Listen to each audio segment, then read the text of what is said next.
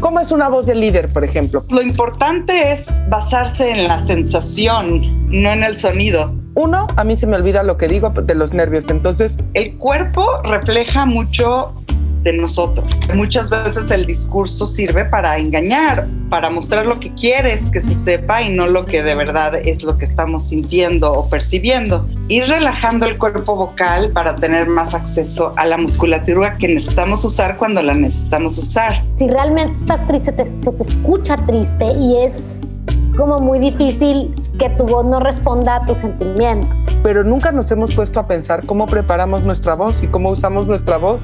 ¿Qué tanto tu voz si logra transmitir el mensaje?